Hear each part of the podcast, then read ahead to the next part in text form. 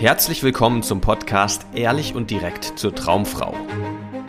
Wie du Frauen erfolgreich kennenlernst, für dich begeisterst und die richtige findest für eine langfristige glückliche Partnerschaft. Ganz ohne Tricks, Spielchen und Manipulation.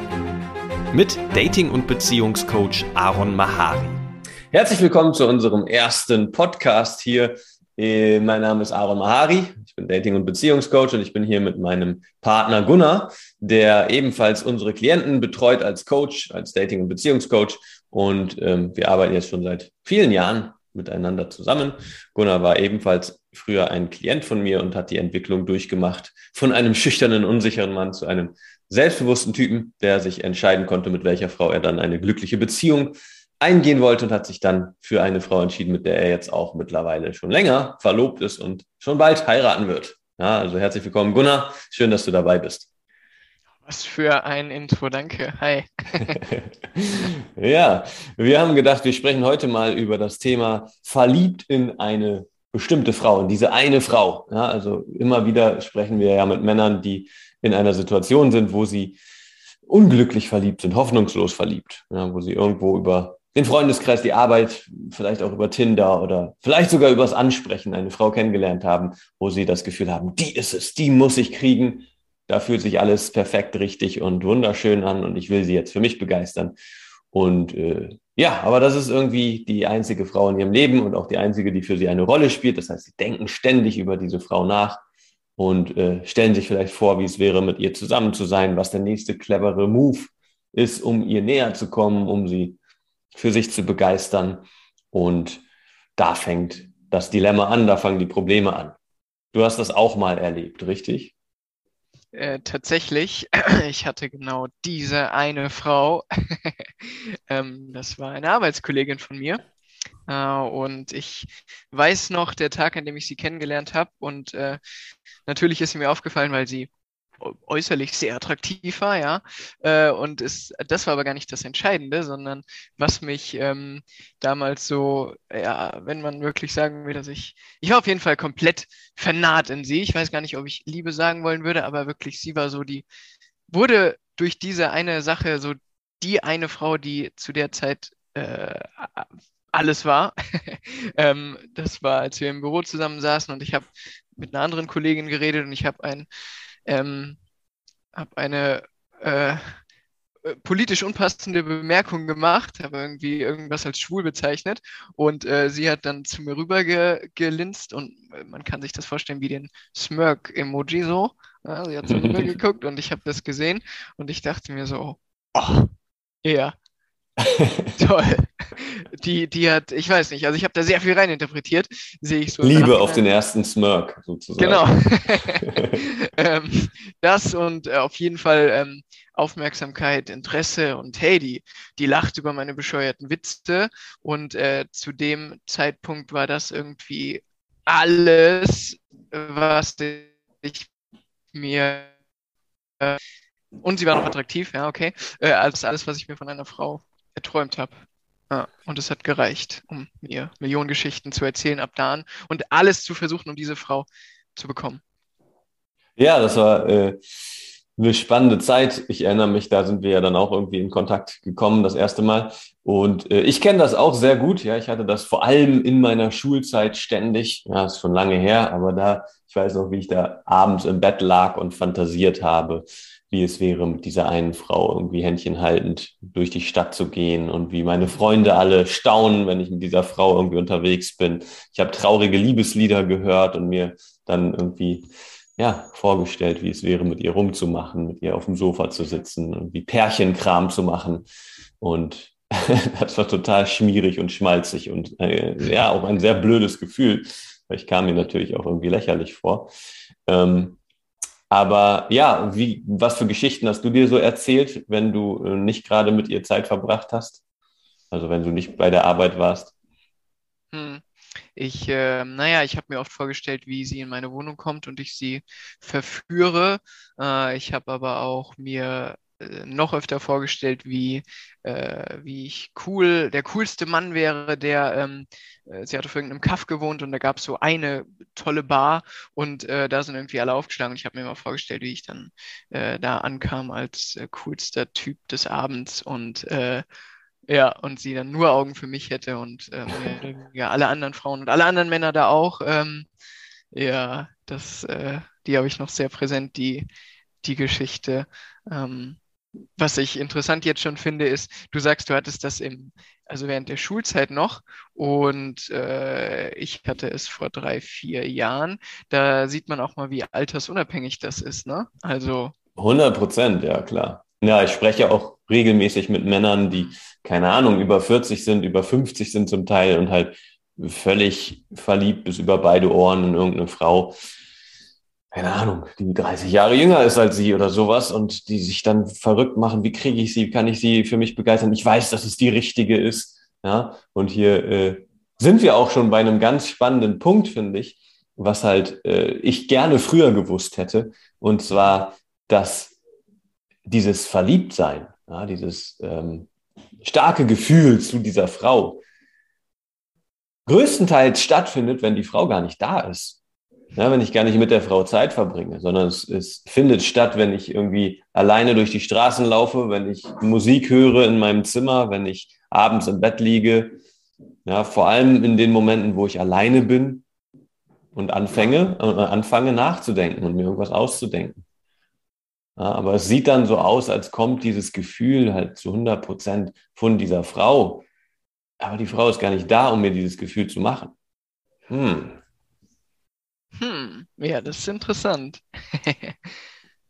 Vor allem, ähm, hast du noch eine Situation vor Augen, wo du vielleicht sogar mit der Frau zusammen warst und ähm, äh, es sich aber also ganz anders angefühlt hat, ähm, das Zusammensein mit ihr, äh, ganz anders als deine Geschichten, die du hattest, während sie nicht da war?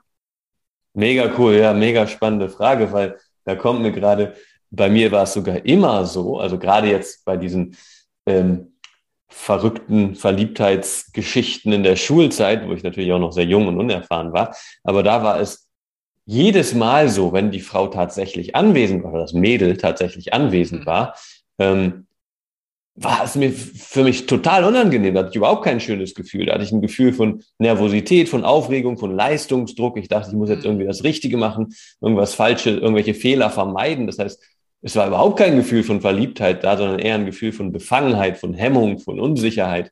Und erst wenn ich dann wieder Zeit hatte für mich alleine und mir in meiner Fantasiewelt alles Mögliche ausmalen konnte, dann war wieder ganz klar, das ist sie. Ich muss das endlich auf, den, äh, auf die Reihe kriegen. Ich muss endlich sie hm. für, für mich überzeugen können und so weiter. Kennst du das auch? Äh, ja, total. Und äh, genau auch dieses, äh, dieses Leistungsdruckgefühl, jetzt irgendwas machen zu müssen, während ich mit ihr zusammen bin.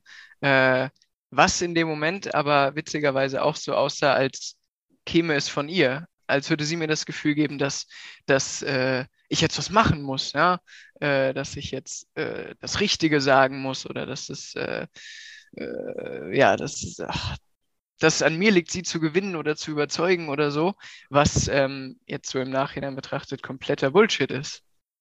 Stimmt, ja, als hätte sie diese Erwartung an dich, ne? So, so sah es dann aus. So, ich weiß noch, dass ich, ich dachte immer, und ich weiß auch von unseren Klienten, dass sie auch oft da drin stecken, dass sie denken, ah, das ist so eine hübsche Frau, das ist so eine mhm. selbstsichere Frau, die erwartet doch von mir, dass ich Punkt, Punkt, Punkt. Ja, dass ich selber voll selbstbewusst auftrete, dass ich immer tolle Gesprächsthemen habe, dass ich weiß, wo es lang geht im Flirt und dann souverän den ersten Kuss einleite und sie mit nach Hause nehme und sie da auch nach allen Regeln der Kunst durchnehme. Ja? Mhm. Viele Männer haben irgendwie diese, diese unsicheren äh, Überlegungen, wenn sie einer hübschen, attraktiven Frau gegenüberstehen. Die, sie projizieren dann ihre ganzen Unsicherheiten auf diese Frau und dann sieht es für sie tatsächlich so aus, als käme das von der Frau. So natürlich erwartet sie das. Ja, das ist so eine tolle Frau. Natürlich, sie kann alles haben. Warum sollte sie mich nehmen?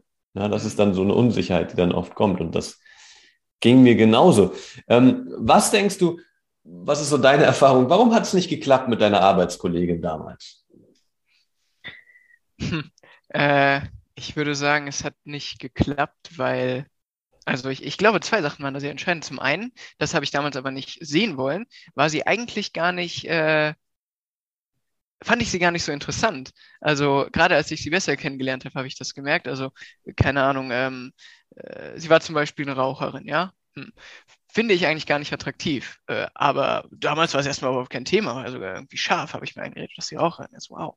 Ähm, und äh, lauter verschiedene Sachen, die dann aber mit der Zeit erst sichtbar wurden eigentlich.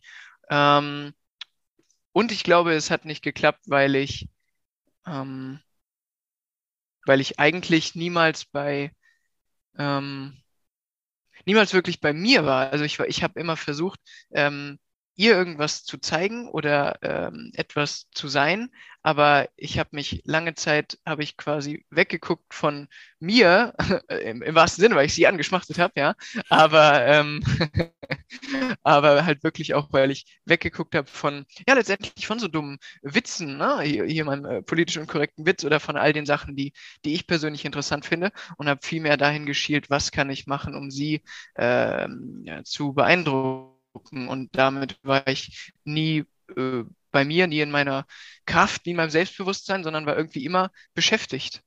Kennst du das? Mhm. Stehst du?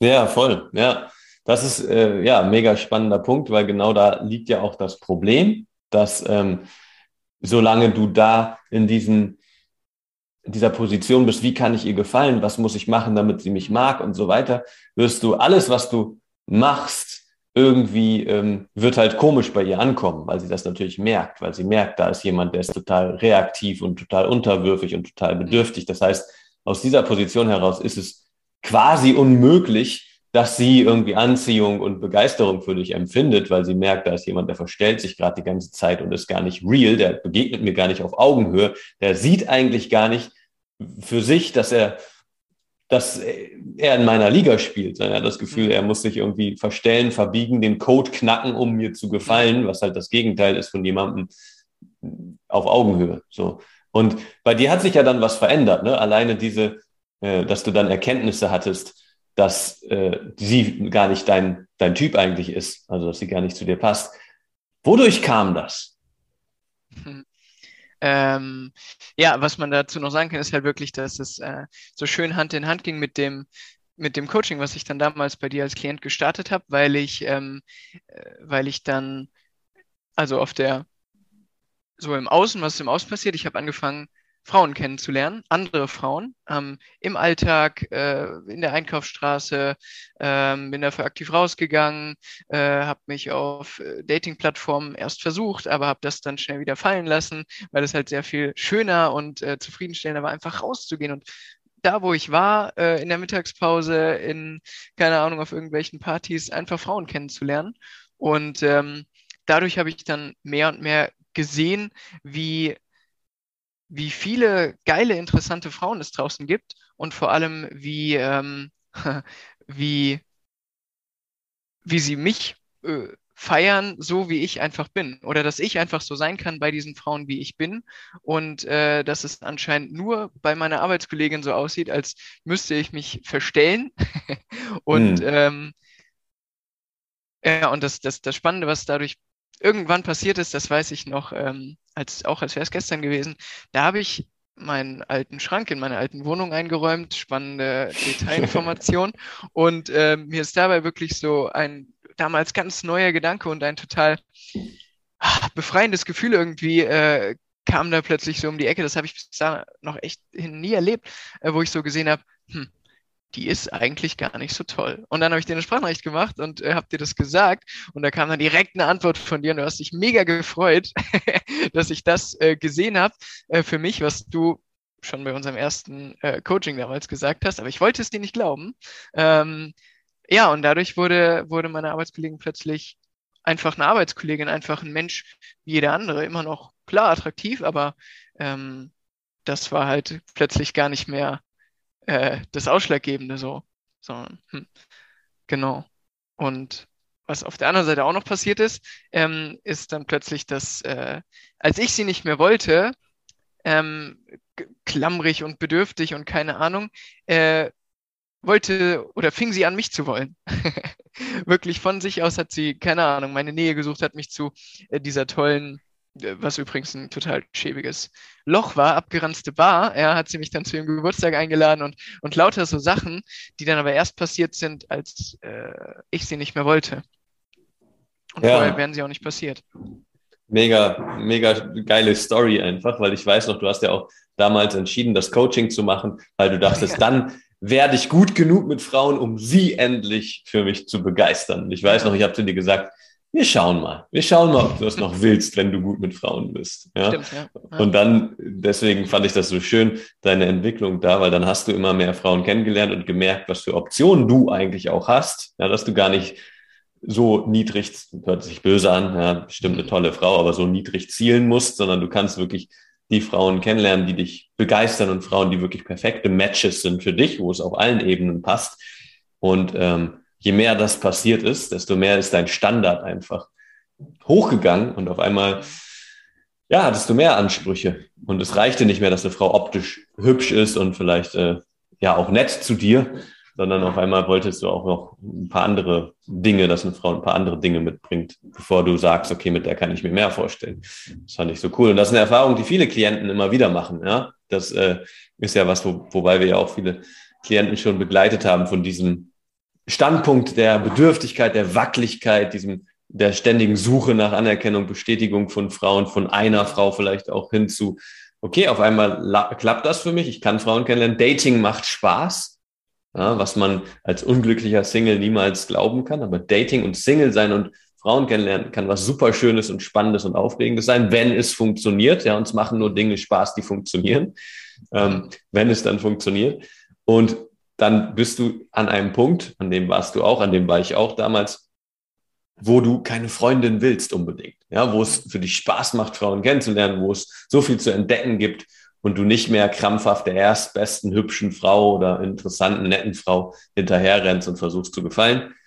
Und ich freue mich immer wie ein Schneekönig, wenn das passiert bei unseren Klienten, dass sie sagen, ey, Dating macht gerade so viel Spaß, ich habe gar keine Lust, in eine Beziehung zu gehen.